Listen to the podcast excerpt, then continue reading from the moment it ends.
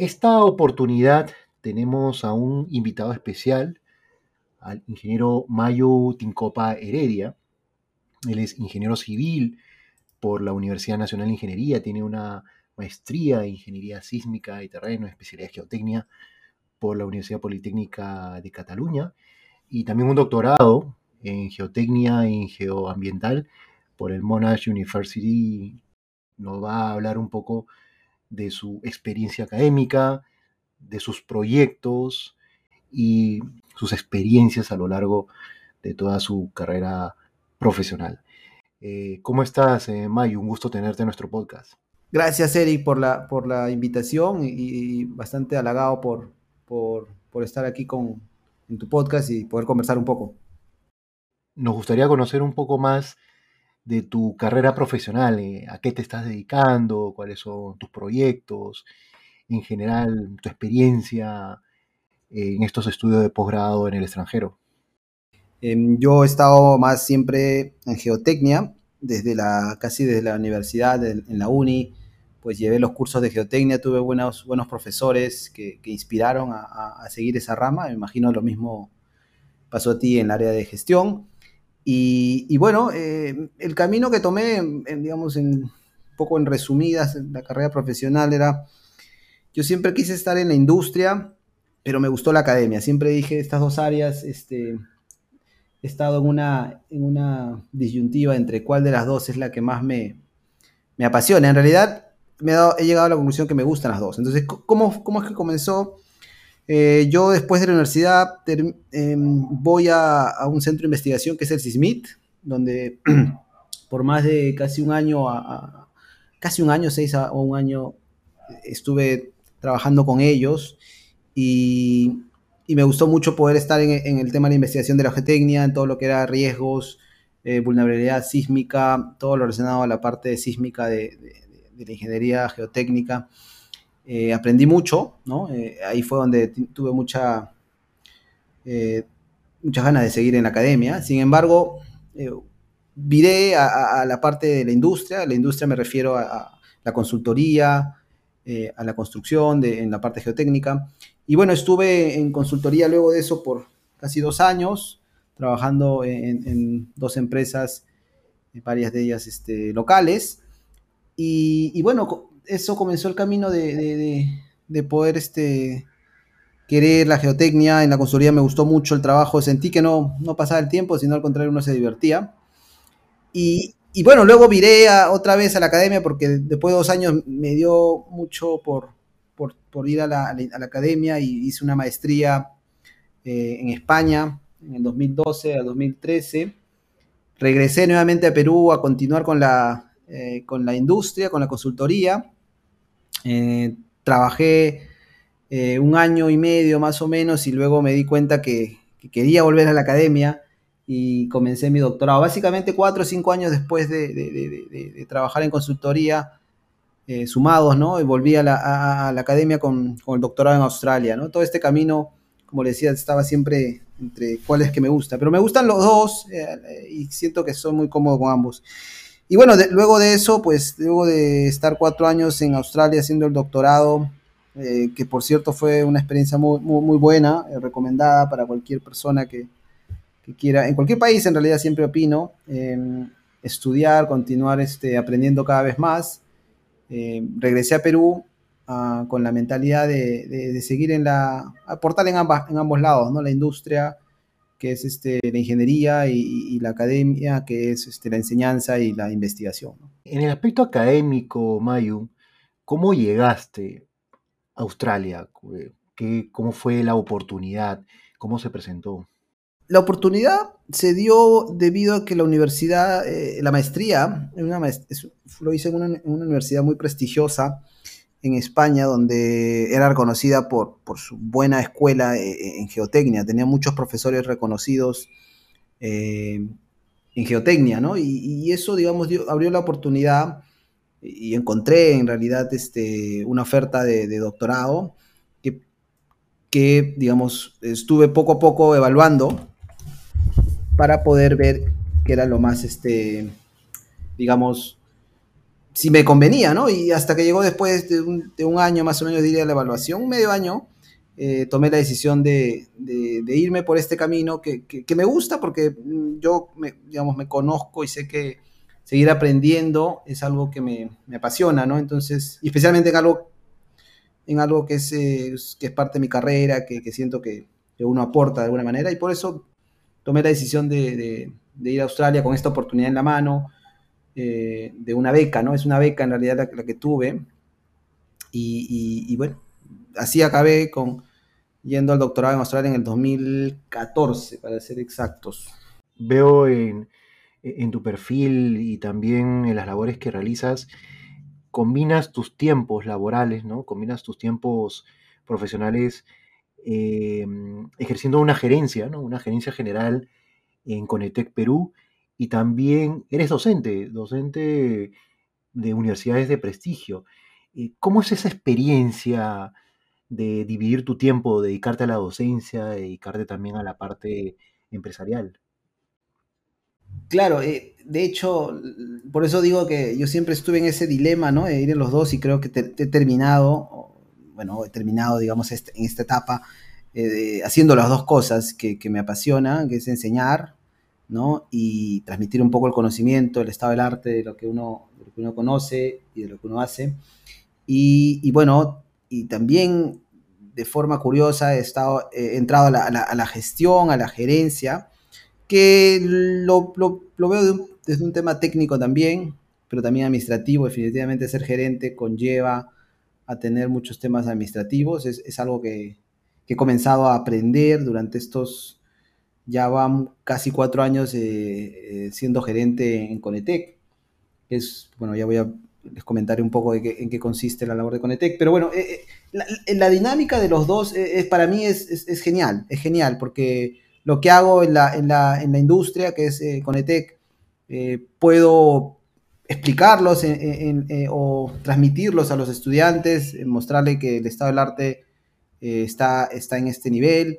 Y también puedo desarrollar de alguna manera un poco de investigación como me gusta, ¿no? Entonces, puedo hacer ambas cosas, que es la industria, estar interactuando con el estado del arte, y también realizar un poco de investigación y enseñanza. Entonces estoy, estoy feliz eh, de, estar en esta, esta posición bastante afortunada y privilegiada, diría yo.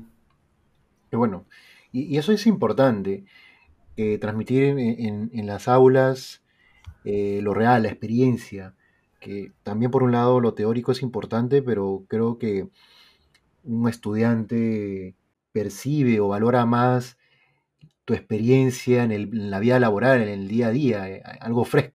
Correcto, ¿no? Eh, y sí, creo que ambos este, hemos tenido algunos profesores que han tenido esa, esa, esa misma dinámica. Yo diría que en Perú es de, de los pocos lugares, quizás en Latinoamérica, donde tienes un profesor, al menos uno, que trabaja y está en la, está en la academia, ¿no? Entonces, este, eso es bueno para el estudiante, definitivamente, porque en otros países pueden haber universidades que solamente son profesores eh, académicos, ¿no? netamente académicos, que se dedican a tiempo completo y han descuidado mucho la, parte de la, industria. Yo diría que en otros lugares la mayoría de casos son así, ¿no? O sea, un profesor es académico y un, em, una persona que se ha dedicado a la, ingeniería es este, de, industria, trabaja en industria eh, y, y, pues no se mezcla mucho con la, con la academia. ¿no? Con respecto a Conetec Perú, eh, estás como gerente general, llevas prácticamente la batuta o representas a esta, esta empresa que, como bien conversamos por interno, es extranjera. Cuéntanos un poco de Conetec. Sí, claro. Mira, eh, Conetec es una empresa, eh, es un contratista especializado en investigación geotécnica. Em, es una empresa canadiense con sede en Perú, ya casi 10 años en, Perú. De hecho, el siguiente año se cumple los 10 años y vamos a celebrar como se merece. Y, bueno, la, empresa se está posicionando, eh, yo diría, tiene una posición muy, muy buena en, el servicio que ofrecemos. Proporcionamos este, investigación geotécnica a la industria minera, pero también a la, a la industria, bueno, a la infraestructura, a todo lo que es infraestructura en el Perú, ¿no? proyectos normalmente significativos. Nuestros ensayos, yo siempre hago la semejanza para, las personas que, no estén relacionadas a la geotecnia. Eh, son como si fuéramos, eh, imagínense que el doctor es el ingeniero y el doctor te recomienda, como tú eres el paciente en una persona, y, que vayas al, laboratorio y saques una, una, radiografía, ¿no? Que vayas a un, centro especializado para que tomen una radiografía de tu cuerpo, ¿no? Entonces imagínense que, que el cuerpo es la, el suelo o el terreno, el subsuelo, y nosotros somos la empresa o, la, o la, el laboratorio especializado que va y saca una radiografía del suelo, del subsuelo, eh, con la profundidad, ¿no? Entonces, eh, hacemos unos ensayos que básicamente, en términos simples, es una sonda instrumentada que se hinca en el suelo, ¿no? Y va obteniendo información eh, de, detalle y, mediciones, incluso hasta siete mediciones del suelo, que luego permiten este, al, al, doctor o al ingeniero, en este caso, con la semejanza que estoy haciendo, tomar la decisión de que si es estable para el caso del suelo o si un doctor te diría, pues si estás con síntomas de COVID o si estás con un síntoma de, alguna enfermedad, ¿no? Entonces, nuestra información, nuestra información especializada permite a los ingenieros tomar decisiones, ¿no? Eh, de hecho, nuestro eslogan es eh, mejor información, mejores decisiones, ¿no? Y que, es lo que nosotros proporcionamos, eh, información de ingeniería, en este caso del subsuelo. Por lo que me comentas, son temas muy especializados Cuéntanos, por favor, tu última experiencia o una de las experiencias que más valoras que quieras compartir dentro de esta rama de la geotecnia con, con Conetec. Mm, sí, claro. Eh, hay, muchas anécdotas en estos tres, casi cuatro años eh, de trabajo con Conetec como gerente. Definitivamente muchos retos. Eh, yo diría, en general, un reto principal así es el, el, trabajo, interacción con las, con las diferentes áreas administrativas, ingeniería, eh, logística, eh, operaciones como tal. Eh, es, un reto constante de, tener al equipo en, una, en, un estado de, motivación y, de, visión a largo y a corto plazo. ¿no? Em, entonces, bueno, los, trabajos que hacemos nosotros son netamente minerías, pero hay uno que, resalto mucho, que es, es, casi reciente, este año hemos trabajado y ha sido, yo diría, un proyecto bastante satisfactorio exitoso en, el área de, infraestructura. Es un proyecto en el cual en el norte del Perú hemos hecho una, cantidad de ensayos, eh, para ser exactos, 43 ensayos eh, de CPTU, que son ensayos de piezocono o CPTU, es el, mismo, el nombre es el mismo. Y, bueno, fue un proyecto muy, muy, muy interesante. ¿Por qué? Porque este proyecto es parte de, se, está generando una defensa ribereña, en, o se está desarrollando una defensa ribereña en el río Tumbes, y nosotros hemos, hemos, hemos ido a, colaborar dándole información del suelo donde se va a cimentar esta defensa ribereña, ¿no? Esta defensa ribereña tiene que estar bien diseñada para que cuando venga una, una, crecida del río, pues este, no tenga problemas de socavación o no tenga problemas de infiltración o, de, derrumbe debido a la crecida del río. ¿no? Entonces, nosotros nos, aseguramos que la base de estas defensas ribereñas sean las, adecuadas y le damos información a, los ingenieros. ¿no? ¿Por, qué, fue exitoso? Uno, porque eh, hicimos 43 ensayos en dos semanas, cuando se estimaba, eh, o ellos estimaron que estos ensayos demorarían un mes, ¿no? O sea, hicimos la mitad del tiempo que eh, se requería, ¿no? Entonces eso es, un ahorro tanto no solo económico, sino un ahorro este, de, tiempo de gestión, de toma de decisiones para el consorcio que, estaba, que está trabajando en, ese proyecto, ¿no? Entonces, me, gusta mucho porque contribuimos de, cierta manera al, Estado, eh, contribuimos a, la, sociedad, eh, dando una, un servicio de calidad, ¿no? para un proyecto de infraestructura. No sé si por ahí tú debes contar. Eh, normalmente los proyectos de infraestructura eh, suelen tener eh, bajos estándares, por así decirlo, y, no contratan empresas especializadas o información que, les sea útil para su diseño y para una, estructura que, dure a largo plazo y que, tenga el estado del arte, ¿no? Cuando, cuando se trabaja. Entonces, eso es, algo que resalto y, me emociona mucho haber contribuido. Qué, bueno que, que, esa labor un aporte para la sociedad, eh, es necesario, por lo que comentas, es muy necesario eh, hacer unos procesos de licitación y realmente no limitarnos al precio, al más barato, sino al que tenga el expertise, la experiencia y toda esa curva que pueda asegurar de que no se tenga fallas, no se tenga problemas del aspecto estructural, ingenieril, como también del aspecto administrativo y económico. Y alguna recomendación acerca de tu experiencia, no solamente estudiando, sino eh, tengo entendido que has sido profesor en, en Australia, la cual es algo de admirar. Nos gustaría escuchar un poco acerca de ello. Bueno, eh, yo creo que hay muchos, ah, muchas personas eh, en Perú que, que, toman los retos muy, muy bien y en el extranjero resaltan y, sobresalen mucho. En realidad el consejo es eh, que podría dar en la parte académica, es, es sigan a, o sea, creo que tienen que encontrar ese bichito de, de, seguir aprendiendo no necesariamente geotecnia, o sea, si uno le gusta construcción, sigan aprendiendo de construcción, si uno le gusta hidráulica, sigan construyendo, sigan aprendiendo en esa área.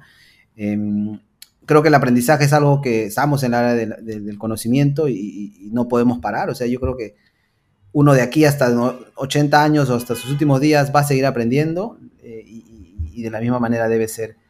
Eh, y eso es lo que es la academia, básicamente. Ahora, en la parte de la industria, eh, yo diría sigamos poniendo el, creo que esto de, poner un estándar alto a la infraestructura de, nuestro país, de poner este el estado del arte, ¿no? En nuestros proyectos de una presa, en los proyectos de, un hospital, de un colegio, eh, es muy importante y creo que ahí la labor de todos los ingenieros de cualquier área es, clave, ¿no?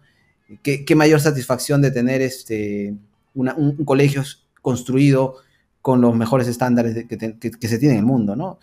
Em, etcétera, ¿no? Entonces debemos de apuntar los ingenieros eh, a, trabajar de esa manera.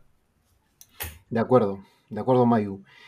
Bueno, Mayu, ha sido una conversación, la verdad, de mucho valor. Eh, yo creo que eh, va, a ser de mucha reflexión para las personas que nos están escuchando. Y quiero agradecerte por participar, por aceptar la invitación y espero tenerte en una futura entrevista. Gracias a ti, eh, Eric, por, el, por, la, por la conversación que hemos tenido y bueno, ¿no? yo agradecido y que tengan tu audiencia siga, bueno, siga contigo y siga creciendo. Muchos éxitos. Muchas gracias, Mayu. Igualmente. Ha sido el doctor Mayu Tincopa Heredia para nuestro podcast.